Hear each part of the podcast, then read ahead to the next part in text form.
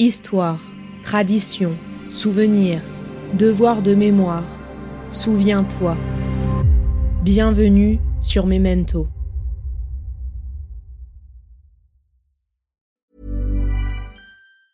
When you're ready to pop the question, the last thing you want to do is second guess the ring. At Bluenile.com, you can design a one of a kind ring with the ease and convenience of shopping online. Choose your diamond and setting. When you find the one, you'll get it delivered right to your door. Go to Bluenile.com and use promo code LISTEN to get $50 off your purchase of $500 or more. That's code LISTEN at Bluenile.com for $50 off your purchase. Bluenile.com code LISTEN. Burrow is a furniture company known for timeless design and thoughtful construction and free shipping, and that extends to their outdoor collection. Their outdoor furniture is built to withstand the elements, featuring rust-proof stainless steel hardware, weather-ready teak, and quick-dry foam cushions. For Memorial Day, get 15% off your Burrow purchase at burrow.com slash ACAST and up to 25% off outdoor. That's up to 25% off outdoor furniture at burrow.com slash ACAST.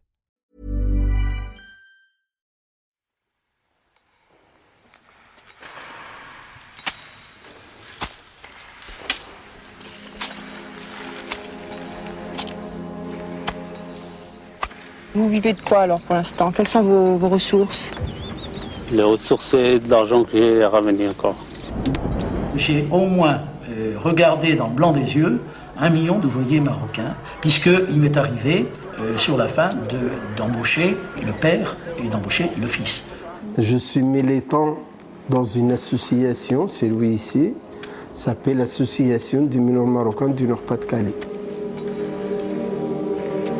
Dans les années 1960 et 1970, lors du premier choc pétrolier, la France a recruté près de 80 000 Marocains, jeunes et analphabètes, pour travailler à bas coût dans les mines du Nord et de la Lorraine. Ils représentent la dernière grande vague importante d'immigration venue extraire le charbon. Les Marocains sont sélectionnés selon des critères on ne peut plus précis pour travailler dans les conditions les plus redoutables. Plus de 60 ans se sont écoulés depuis ces premiers recrutements, mais pourtant aujourd'hui, d'anciens mineurs marocains se battent encore et toujours pour leur mémoire et leur justice. Aujourd'hui dans Memento, je vous propose de découvrir une série réalisée autour de cette histoire méconnue des mineurs marocains appelés à travailler dans des conditions pénibles, voire même dangereuses, dans le nord de la France.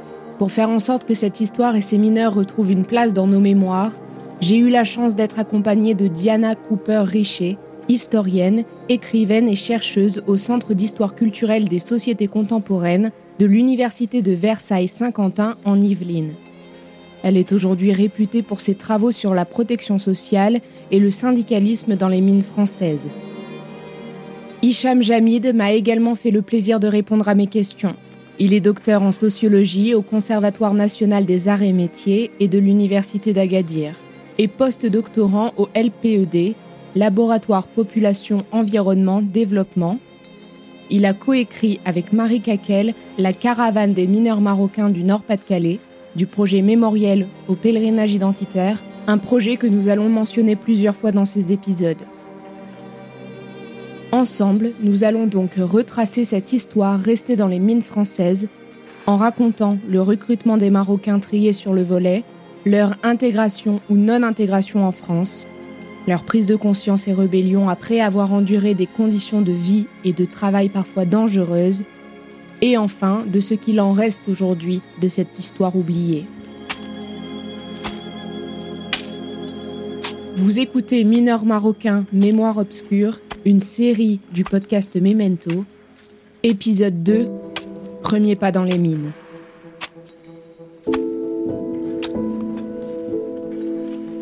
Comme nous l'avons vu dans l'épisode précédent, Félix Mora a sillonné le Maroc pour embarquer près de 78 000 hommes afin de les faire travailler dans les mines du nord de la France. Ils viennent de milieux très pauvres, ils sont paysans et souvent illettrés. Leur faible niveau de vie est d'ailleurs un critère de recrutement pour la France, au même titre que la force physique. Les Marocains s'apprêtent donc à quitter leur pays pour rejoindre les mines, avec le soutien de la France et de l'État marocain. Mais leur voyage et leurs premiers pas en France sont loin de correspondre à l'Eldorado qu'on leur avait promis.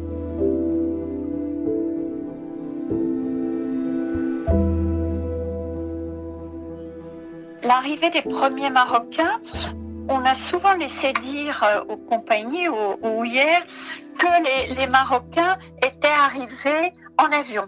Alors quelques-uns, et il y a même des photos qu'on peut voir, une, photo d'ailleurs des Marocains arrivant par avion à Lille, mais en fait c'est un très petit nombre de Marocains qui sont arrivés euh, par avion. Les Houillères voulaient, c'était plutôt dans, le domaine de la com. On faisait croire que les, mineurs arrivaient par avion. La plupart ont voyagé en camion ou en car de leur euh, d'origine jusqu'à Marrakech, puis ensuite jusqu'à Casablanca, où ils ont embarqué sur des bateaux, soit pour Marseille, soit pour Bordeaux, et tous disent qu'ils étaient en fond de cale, en cinquième classe, comme ils disent, et une fois arrivés soit à Marseille, soit à Bordeaux, ils sont emmenés jusqu'à Douai, où là, euh, la répartition se fait, et on va à ce moment-là leur donner un contrat de travail, contrat qui ne dépasse jamais les 18 mois ou au mieux 24 mois, mais qui est renouvelé assez régulièrement. Donc ils arrivent à Douai et puis ensuite, pour la plupart d'entre eux, ils sont envoyés à Noyelles sous Lens. Et à Noyelles-sous-Lens, il y aura tout un processus administratif, donc ils vont remplir toutes les formalités nécessaires. Souvent, ces formalités euh, vont nécessiter l'utilisation d'un interprète parce qu'ils ne comprennent pas le français. Dans la plupart des cas, on leur ouvre un livret de caisse d'épargne qui va leur permettre d'envoyer de l'argent, parce que c'est un petit peu ça le deal entre les houillères et puis le Maroc. On renvoie de l'argent dans le pays d'origine. Donc, ensuite, ils passent de nouveau une ou deux visites médicales et puis ils vont suivre pendant quelques jours, parfois 15 jours, une formation professionnelle pour leur apprendre un peu les rudiments du métier de mineur. Et puis, ils vont recevoir des équipements et puis des vêtements pour travailler. Et arrivés là-bas, et eh ben, ils se retrouvaient regroupés dans des logements, euh, on va dire, qui servaient à l'époque pour mettre des prisonniers, notamment allemands. L'objectif était de, les séparer, ces, Marocains, des autres communautés de mineurs euh, qui travaillaient dans, dans la mine, notamment les Polonais, euh, les Français et les Italiens, pour éviter toute contamination, euh, on va dire, syndicale. Et puis, ces Marocains, ils étaient affectés aux tâches les plus difficiles et les plus dangereuses, comme l'abattage, le boisage, qui sont aussi, bien sûr, des postes les mieux payés mais le but était d'amasser le plus d'argent possible. Et tous ces mineurs euh, et ces migrants marocains, ils avaient euh, à l'esprit euh, à ce moment-là ce, mythe de retour, c'était d'amasser le plus d'argent et retourner chez eux. Il y a à peu près quelle proportion de mineurs qui travaillent à l'abattage par rapport à ceux qui travaillent à, à d'autres travaux d'exploitation Ici, il y a environ 25% d'ouvriers proprement dit à l'abattage les autres font autre chose. C'est-à-dire qu'il y a un mineur à l'abattage pour trois mineurs qui font d'autres travaux.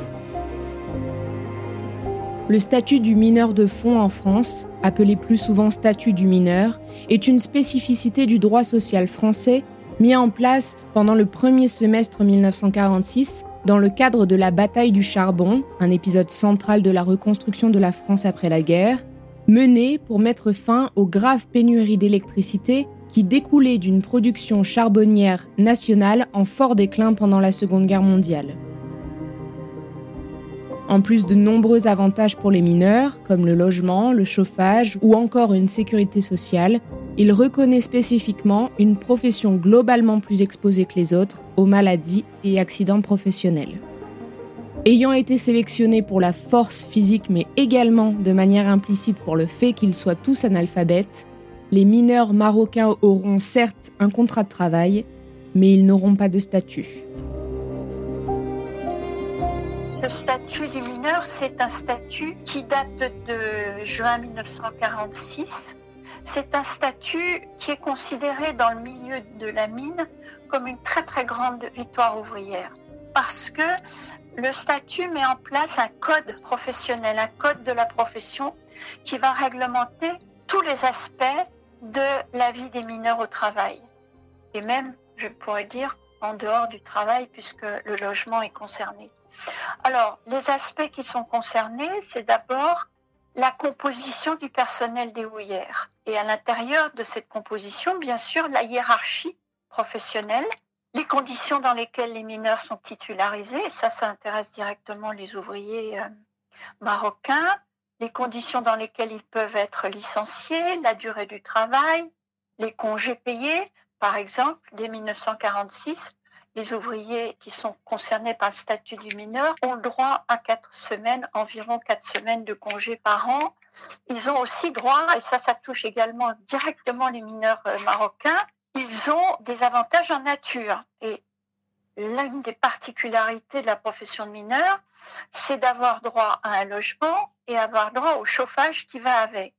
Et les mineurs marocains, aucun ne vont, pendant une très très longue période, ne vont avoir aucun de ces avantages, pas plus qu'ils ne vont avoir une retraite et euh, pas plus qu'ils ne vont avoir des salaires comparables à ceux des autres ouvriers. Là, par exemple, avec le statut du mineur, les ouvriers français et les autres étrangers ont le droit syndical, ils ont droit à la sécurité sociale et tout ce statut, tous les mineurs, ils tiennent énormément parce que autant ils ont un métier dur, autant ils ont un certain nombre d'avantages qui vont avec. Et les ouvriers marocains n'ont aucun de ces avantages. Alors, en ce qui concerne, et pour comparer les avantages des ouvriers mineurs qui ont droit au statut du mineur et les ouvriers marocains. Les ouvriers marocains, lorsqu'ils sont embauchés, non seulement on ne leur dit pas, d'ailleurs ils ne le savent pas, on ne leur dit pas qu'ils n'ont pas le droit au statut du mineur, mais on ne leur dit pas non plus, et ça c'est une de leurs grandes revendications, on ne leur dit pas non plus qu'ils n'ont aucun avenir dans la mine puisque les mines vont fermer.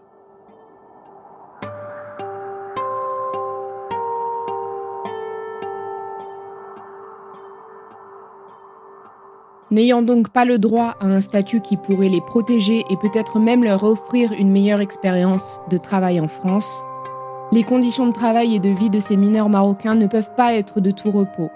Ils seront confrontés donc à des conditions extrêmes et qui mettront tous les jours leur vie en danger.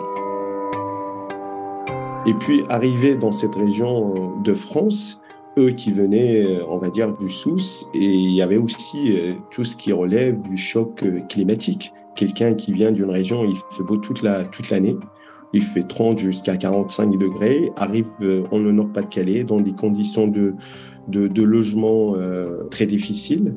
Et puis surtout, euh, le fait de descendre 10 km en sous-sol pour travailler dans des conditions, on va dire, très, très, très pénibles.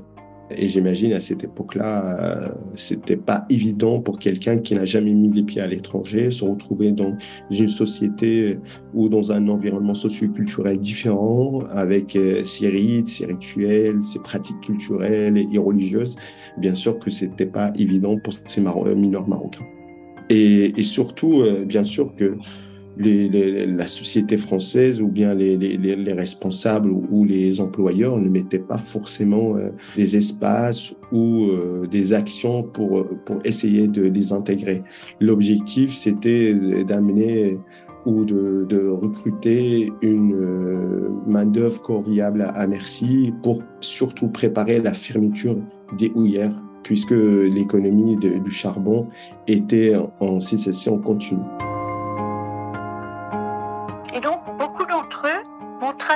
Pendant très nombreuses années avec ces contrats qui se renouvellent tous les 18 mois, euh, vont travailler très dur. Et comme le charbon est de moins en moins rentable et qu'il y en a de moins en moins, on est obligé d'aller de plus en plus profond. Et beaucoup d'entre eux vont travailler à plus de 1000 mètres de profondeur, voire 1300 mètres de fond, ce qui est énorme, ce qui demande une très très longue descente, des conditions très difficiles, une grande chaleur, pour faire des travaux qui sont extrêmement dangereux. Et d'ailleurs, on va leur confier les travaux les plus dangereux. Ils vont notamment, après leur formation, être euh, ceux qui vont faire ce qu'on appelle le boftage, c'est-à-dire le creusement des galeries, mais aussi être à l'abattage. Et l'une de leurs revendications par la suite, c'est que dans ces deux types de métiers de la mine, les poussières qui sont dégagées par ces travaux sont extrêmement importantes et donc les mineurs marocains vont être très fortement atteints par la silicose et ils vont avoir des maladies respiratoires très importantes. Mais ce sont des gens qui quand même avaient un contrat de travail. Un contrat de travail, on leur assurait un travail avec un salaire ce qui pouvait sans doute paraître assez mirobolant au Maroc, et au départ, en tout cas, certains d'entre eux faisaient leurs 18 mois, retournaient 4 mois au Maroc tous les 18 mois, retournaient ensuite travailler. Donc, ils ramenaient de l'argent qu'ils n'auraient pas pu ramener ou avoir au Maroc. Donc, ce système s'est perpétué, ils ont continué. Pendant des années, les mineurs marocains vont donc subir des conditions de travail dangereuses. Ils sont mis à l'écart et se taisent sur leur situation. Après ces années de dur labeur, ont-ils été intégrés en France? Les Français ont-ils essayé de les intégrer au sein de leur société? Jusqu'où pourront-ils tenir dans ces conditions? Quel sera l'avenir de ces mineurs marocains alors que les mines s'apprêtent à fermer?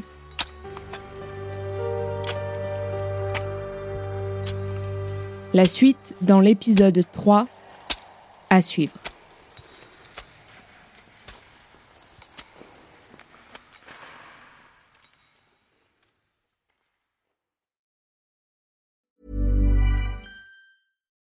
Deserves the best, and there's no better place to shop for Mother's Day than Whole Foods Market. They're your destination for unbeatable savings, from premium gifts to show-stopping flowers and irresistible desserts. Start by saving 33% with Prime on all body care and candles. Then get a 15-stem bunch of tulips for just $9.99 each with Prime. Round out Mom's menu with festive rosé, irresistible berry chantilly cake, and more special treats. Come celebrate Mother's Day at Whole Foods Market. When you're ready to pop the question, the last thing you want to do is second guess the ring. At Bluenile.com, you can design a one of a kind ring with the ease and convenience of shopping online. Choose your diamond and setting. When you find the one, you'll get it delivered right to your door. Go to Bluenile.com and use promo code LISTEN to get $50 off your purchase of $500 or more. That's code LISTEN at Bluenile.com for $50 off your purchase. Bluenile.com code LISTEN. There's never been a faster or easier way to start your weight loss journey than with PlushCare. PlushCare accepts most insurance plans and gives you online access to board-certified physicians who can prescribe FDA-approved weight loss medications like Wigovi and Zepbound for those who qualify. Take charge of your health and speak with a board-certified physician about a weight loss plan that's right for you. Get started today at plushcare.com slash weight loss. That's plushcare.com slash weight loss. plushcare.com slash weight loss. Hiring for your small business? If you're not looking for professionals on LinkedIn, you're looking in the wrong place. That's like looking for your car keys in a fish tank. LinkedIn helps you hire professionals you can't find anywhere else, even those who aren't actively searching for a new job but might be open to the perfect role. In a given month, over 70% of LinkedIn users don't even visit other leading job sites. So start looking in the right place. With LinkedIn, you can hire professionals like a professional. Post your free job on linkedin.com slash people today. Normally, being a little extra might be a bit much, but not when it comes to healthcare. That's why United Healthcare's Health Protector Guard fixed indemnity insurance plans, underwritten by Golden Rule Insurance Company, supplement your primary plan so you manage out-of-pocket costs. Learn more at uh1.com. Hey, it's Danny Pellegrino from Everything Iconic. Ready to upgrade your style game without blowing your budget? Check out Quince. They've got all the good stuff shirts and polos, activewear, and fine leather goods, all at 50 to 80% less than other high end brands. And the best part? They're all about safe, ethical, and responsible manufacturing. Get that luxury vibe without the luxury price tag. Hit up quince.com slash upgrade for free shipping and 365 day returns on your next order. That's quince.com slash upgrade. Even when we're on a budget, we still deserve nice things. Quince is a place to scoop up stunning high-end goods for 50 to 80% less than similar brands. They have buttery soft cashmere sweaters starting at $50, luxurious Italian leather bags, and so much more. Plus, Quince only works with factories that use safe, ethical, and responsible manufacturing. Get the high-end goods you'll love without the high price tag with Quince.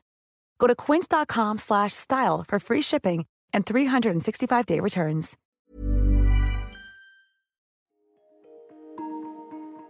Vous venez d'écouter Memento un podcast réalisé par les belles fréquences. Ce podcast est disponible sur vos plateformes d'écoute préférées, Apple Podcast, Spotify, Amazon Music, Deezer ou encore Podcast Addict.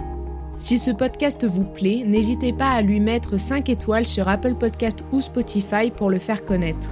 On se retrouve sur les réseaux sociaux, at les belles fréquences.